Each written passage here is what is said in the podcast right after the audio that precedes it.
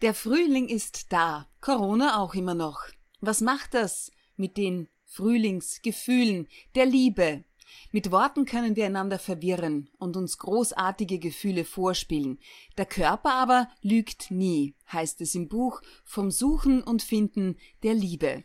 Die Autorin, international gefragte Beziehungsexpertin, sitzt mir heute via Skype gegenüber. Herzlich willkommen, Mariana Gleue. Vielen Dank für Ihre Einladung zum Gespräch. Ich freue mich, dass ich da bin. Sie gehören zur Elite der Single- und Paarberater und umso gespannter bin ich auf unser Gespräch über die große Frage, wer ruft wen als erstes an nach einem Date und dann über Liebesblockaden und Monogamie, Freiheit sowie das Lippenlecken. Darüber unterhalten wir uns jetzt. Julia Schütze Talk to me. Authentic, empathic, fair. Lippenlecken, das Vermeiden von Augenkontakt. Tiefes Durchatmen. Mariana Gleue, zeugt das von Langeweile oder bloß dem Interesse für eine schnelle Nummer oder könnte daraus die ganz große Liebe werden? Ja, das ist ein Signal für Unsicherheit ein Signal, ich fühle mich nicht so richtig wohl. Ja. Augenkontakt vermeiden könnte bedeuten, ich habe Geheimnisse. Ich bin mir nicht sicher bei diesem Date. Oder die Person könnte etwas entschlüsseln oder herausfinden, was ich nicht mitteilen möchte. Lippen lecken Wissen Sie, ich hatte mich ein wenig mit, äh, mit ein paar Studien zu dem Thema beschäftigt. Äh, könnte, könnte Interesse bedeuten, aber könnte auch Desinteresse äh, bedeuten. Könnte auch bedeuten, ähm, ich signalisiere, ich fühle mich äh, wohl, ich fühle mich, äh, ich fühle mich angenommen, ich hätte Lust auf mehr.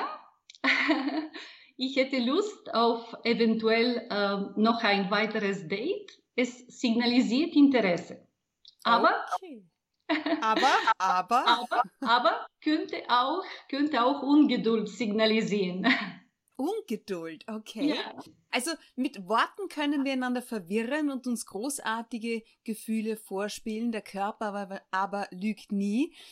Wann kann ich davon ausgehen, dass ich lediglich ein Lückenbüßer für mein Gegenüber wäre. Muss natürlich nicht das erste Date sein. Ah ja, okay.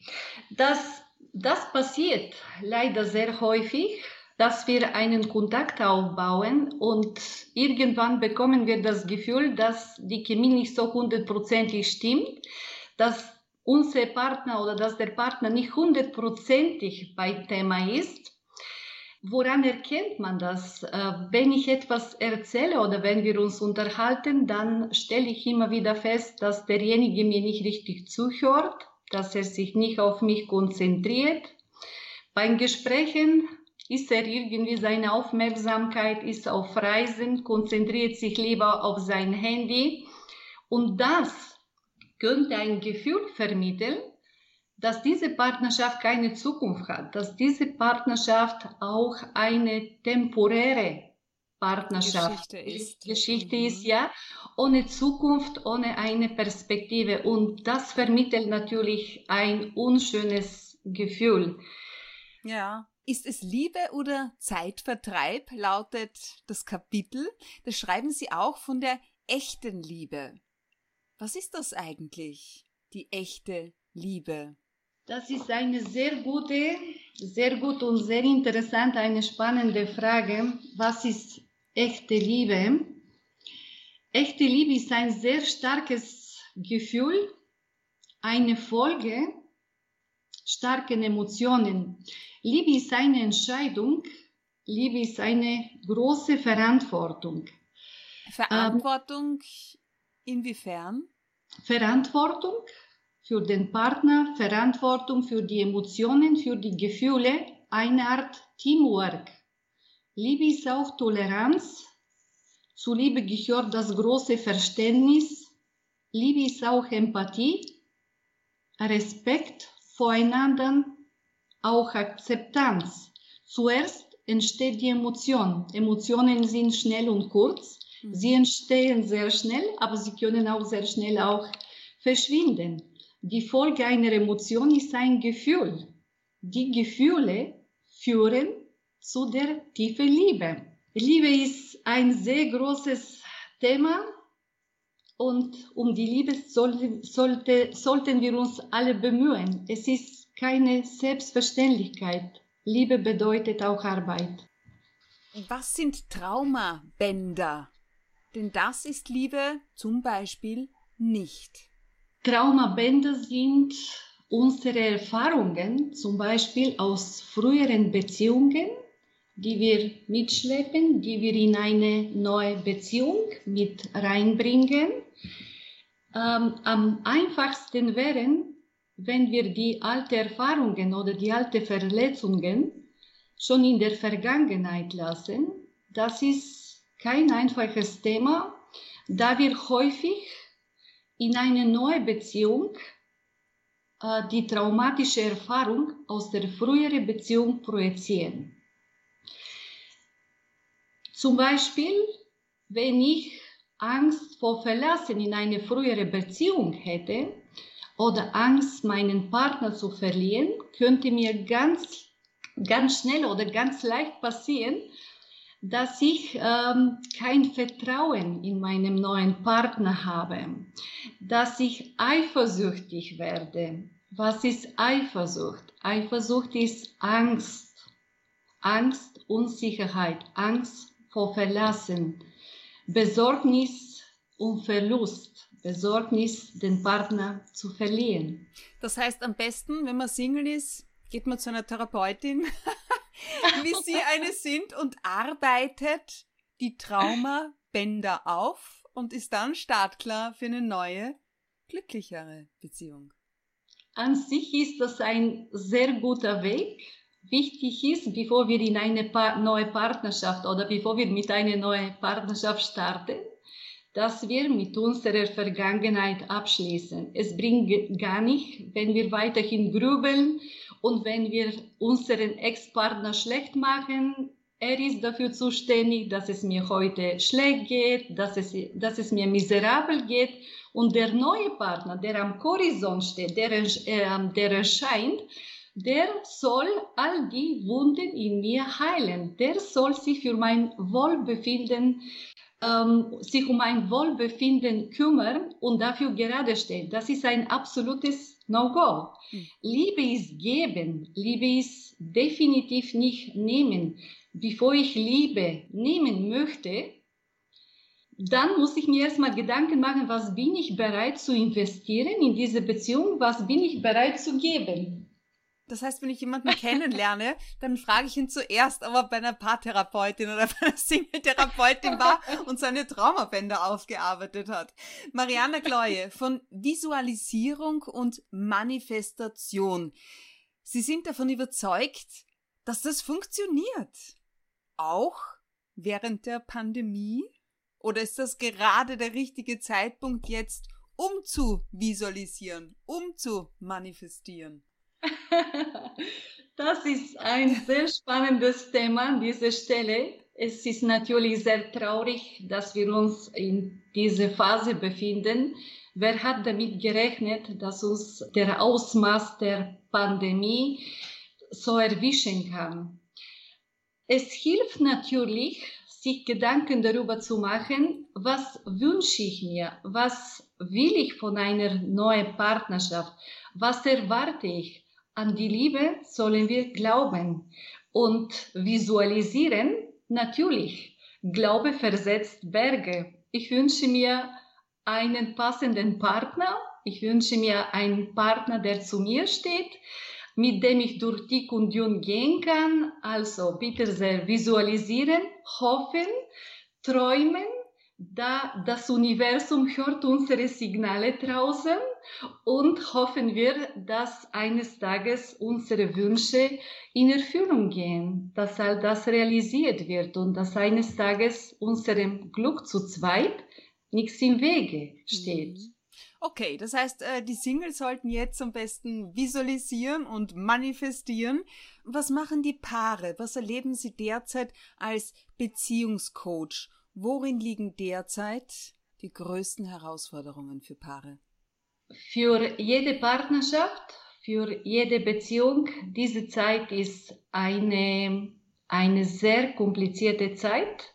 Partnerschaften werden auf eine große Probe gestellt. Es ist, diese Zeit ist die Prüfung überhaupt für jede Partnerschaft. Gerade aktuell in der Pandemie stellt sich heraus, wer zu wem gehört und ob die Partnerschaft eine Zukunft hat. Gravierende Beziehungsprobleme fangen sehr schleichend an. Und die kommen zu Vorschein in eine Krise. Wir sind aktuell in einer Krise in jedem Bereich.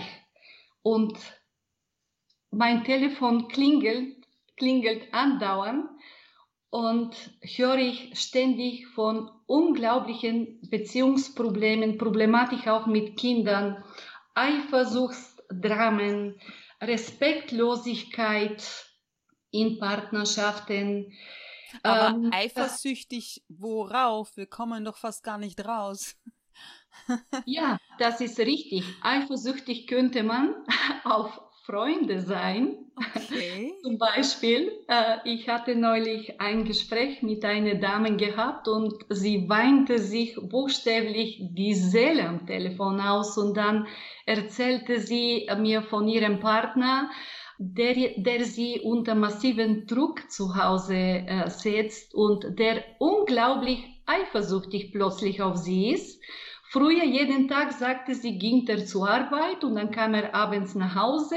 Sie hatte auch ihren Berufsalltag. Heute sitzen beide zu Hause. Die Wohnung ist relativ klein. Die Gespräche mit Freunden äh, sind auch ein großes Thema. Darauf reagiert er entsprechend eifersüchtig. Sagte sie, sagte sie auch was Schönes äh, am Ende des Gespräches wie hat sie sich ausgedrückt? Ja, äh, Freundschaften halten all das, was Liebe verspricht. Meine Freunde sind mir sehr, sehr wichtig. Natürlich, mein Partner ist meine große Liebe. Nur Freundschaften halten all das, was Liebe verspricht. Es ist ein sehr, sehr schöner Satz. Freundschaften sollten wir pflegen, auch jetzt in diesen Zeiten. Und natürlich dürfen wir auf keinen Fall den Partner vernachlässigen. Hui, da haben Sie sicher viel zu tun derzeit. Vor allem, Sie sprechen vier Sprachen, sind international tätig. Das kann ich mir ganz gut vorstellen. Beziehungsweise frage ich mich auch, gibt es international gesehen Unterschiede in den Beziehungsproblemen? In Wirklichkeit sind die Beziehungsprobleme immer gleich. Nur die Art und Weise, über die man spricht, ist unterschiedlich. Manchmal, ich glaube schon, dass es mit Nationalität manchmal zu tun hat. Süd, Südländer, auch Osteuropäer reagieren sehr emotional. Die Gespräche sind auch häufig sehr emotional. Die Ausdrücke, die man verwenden, manchmal gibt es Gespräche, die, die wie ein Vulkan immer wieder erklingen. es gibt tatsächlich Unterschiede. Okay, und die Deutschen? Die Deutschen sind toleranter. Die Deutschen finde ich verhaltener. Sie versuchen sehr schnell ein Verständnis für Partner oder eine Lösung für die Partnerschaft auch relativ schnell zu finden. Deutsche sind sehr lösungsorientiert, würde ich sagen. Hört, hört. Marianne Gleue, Kapitel 6 trägt die Überschrift Das Geheimnis einer erfüllenden Partnerschaft. Es geht darin um Beziehung aktiv gestalten, exklusive Zeit füreinander. Wie viel empfehlen Sie da? Beziehungsweise wann ist es sozusagen too much? Das Thema, das Thema ist ein sehr entscheidendes Thema bei Partnerschaften. Wann ist too much? Zu viel Nähe kann problematisch werden für eine Beziehung, aber auch zu viel Distanz.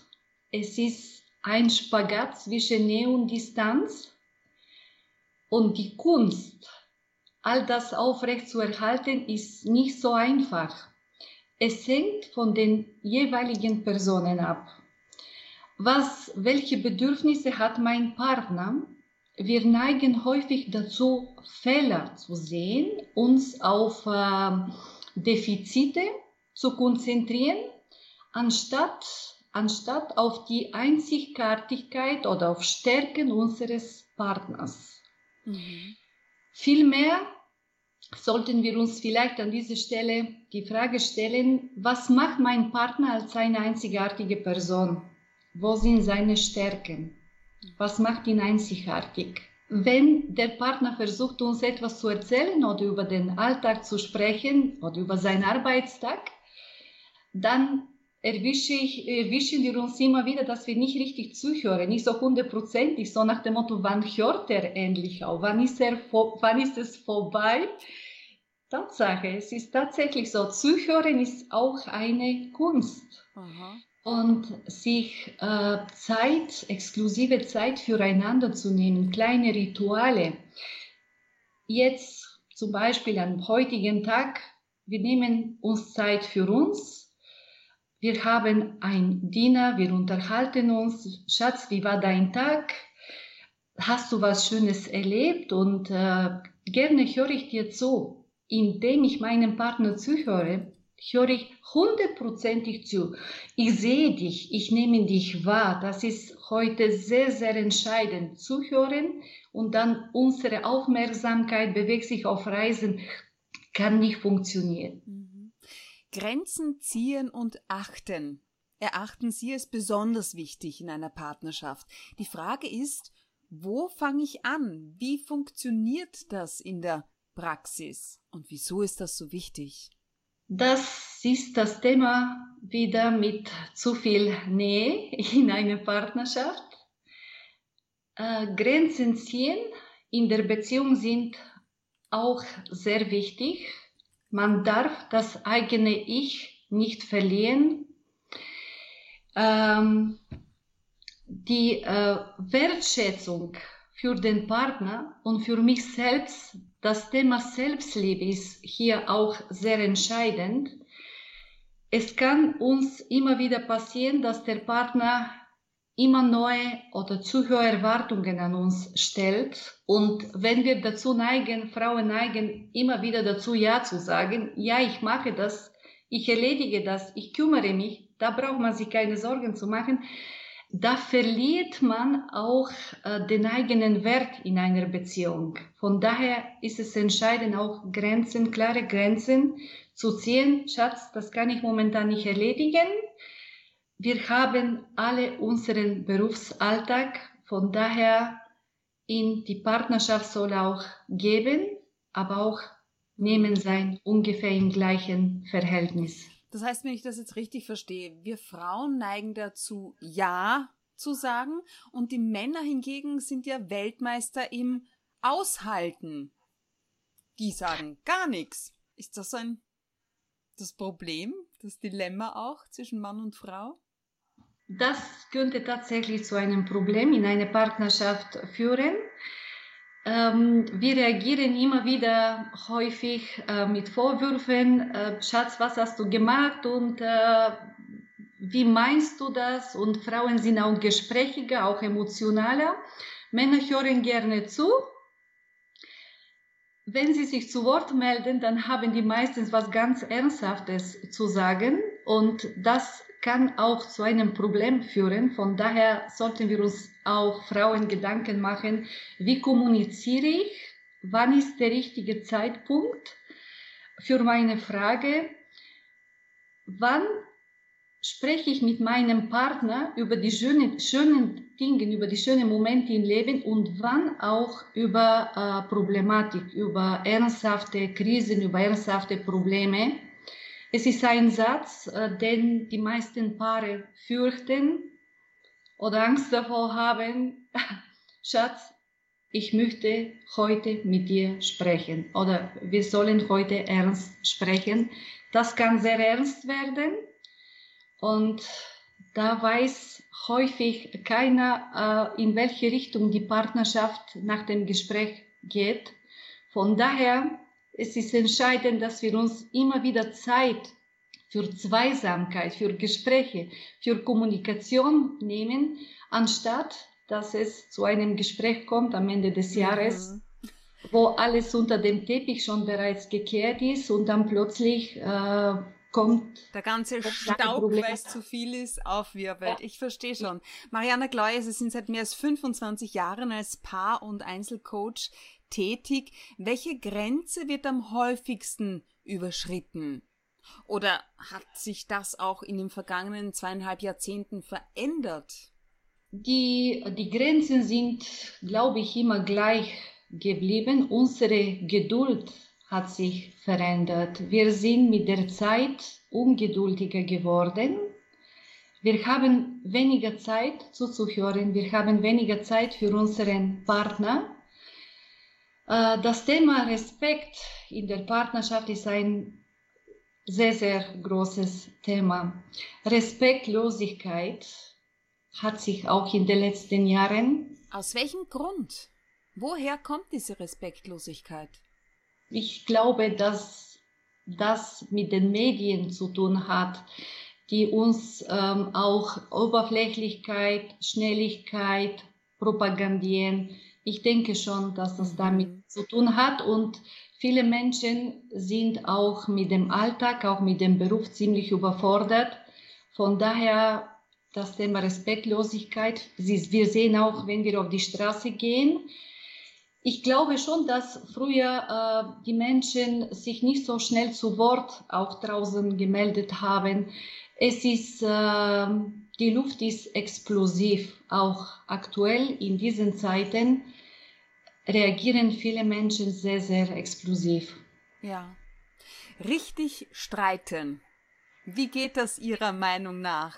Richtig streiten hat wieder mit Respekt zu tun Richtig streiten bedeuten richtig zuhören, sachlich bleiben, nicht extrem emotional werden, bei der Sache bleiben, auf keinen Fall den Partner mit Vorwürfen überschütten. Es ist sehr entscheidend, auch hier in Ich-Form zu sprechen, anstatt zu beschuldigen Okay, also ich fühle mich gekränkt, ich fühle mich unverstanden und nicht äh, du, äh, weiß ich nicht, was du und du und du machst. Also ja, ich verstehe das schon. Okay. Mhm. Ja, es äh, war neulich ein interessantes Gespräch mit einer Dame. Sie rief mich zum dritten, zum vierten Mal an und war ein sehr intensives Gespräch. Und da sagte sie, es hilft gar nichts, wir streiten uns zu Hause nonstop andauernd Sagen Sie mir bitte nur Ihre persönliche Meinung. Sie kennen mich jetzt. Wie würden Sie an meiner Stelle reagieren, wenn der Partner nonstop sagen würde, du gehst jedes Mal mit dem Kopf durch die Wand? Was würden Sie machen? Ich hatte diesen Satz sehr häufig gehört und sie hat mir wirklich leid getan. Ich hatte äh, unglaubliches Mitgefühl für sie gehabt und äh, sagte ich plötzlich, das nächste Mal würde ich definitiv nicht durch die Wand gehen, ich würde die Tür nehmen. Und dann äh, reagierte sie plötzlich, dann sagte sie, das ist meine Lösung, das mache ich auch. Ich werde gehen, ich werde eine Pause in meine Partnerschaft aktivieren und sehen, wohin, wohin sie führt. Sie meldete sich nachher, paar Tage danach, da sagte sie, es ist ein Wunder, Frau Gloe. Es ist so ein schönes Gefühl. Er ruft mich fast jede Stunde an und hat mir mitgeteilt, jetzt weiß ich, was ich verloren habe. Bitte gib mir eine Möglichkeit, dass wir unsere Partnerschaft erneut starten. Noch ein wichtiges Thema, gerade auch in Ihrem Buch, ist die Selbstliebe. Und unter anderem ähm, schreiben Sie von der Ehrlichkeit mit sich selber, sie sei der erste Schritt zur Selbstliebe. Was bedeutet das? Wie meinen Sie das mit der Ehrlichkeit? Selbstliebe ist das Gefühl, sich selbst wertzuschätzen, sich selbst zu bleiben, sich selbst treu zu bleiben. Es ist entscheidend, wenn wir jemanden kennenlernen, dass wir uns dass wir uns selbst auch nicht dabei verlieren. und dass wir uns darauf konzentrieren, dass wir wertvoll sind und dass wir uns nicht darauf konzentrieren, auf die Ängste, die wir aus unserer Kindheit mitbringen, dass derjenige unser Wertgefühl oder Selbstwertgefühl schwächen kann, uns kleiner machen kann. Von daher Selbstliebe ist sehr, sehr entscheidend, sich auch exklusive Zeit mit sich selbst zu vereinbaren. Es gibt viele Formen und viele Möglichkeiten. Ich nehme mir immer wieder die Zeit für kleine Meditationen. Das könnte auch Wunder. Mhm. Lächle und die Welt verändert sich, lautet eines ihrer Lebensmottos. Aus welchem Grund haben Sie gerade dieses eine zu Ihrem gemacht? Lachen ist äh, die schönste Sprache der Welt, hat viel mit positiver Energie zu tun. Man wird angelächelt, ein Lächeln kostet nichts. Wenn mir manchmal schlecht geht, gehe ich einfach auf die Straße und dann lächle ich Menschen an, ohne jegliche Absicht. Es gibt ein Lächeln ohne Absicht. Das vermittelt ein Gefühl von Freude, von Begeisterung, auch von Dankbarkeit. Mhm. Indem ich lächle, bin ich auch dankbar für ein sehr schönes Leben. Man sagt, Lache am Morgen oder Lächeln am Morgen vertreibt Kummer, und Sorgen. Sorgen. Ah, auch ja. das kenne ich auf alle Kommt Fälle. aus dem Deutschen, ja. Lachen, Lachen am Morgen oder Lächeln am Morgen vertreibt Kummer und Sorgen. Ja. Ja, und Lächeln ist ein, es ist ein unglaubliches Geschenk, ein Geschenk, das sich jeder leisten kann. Über Geschenke, Mariana Gleue, sprechen wir in Teil 2 gleich weiter.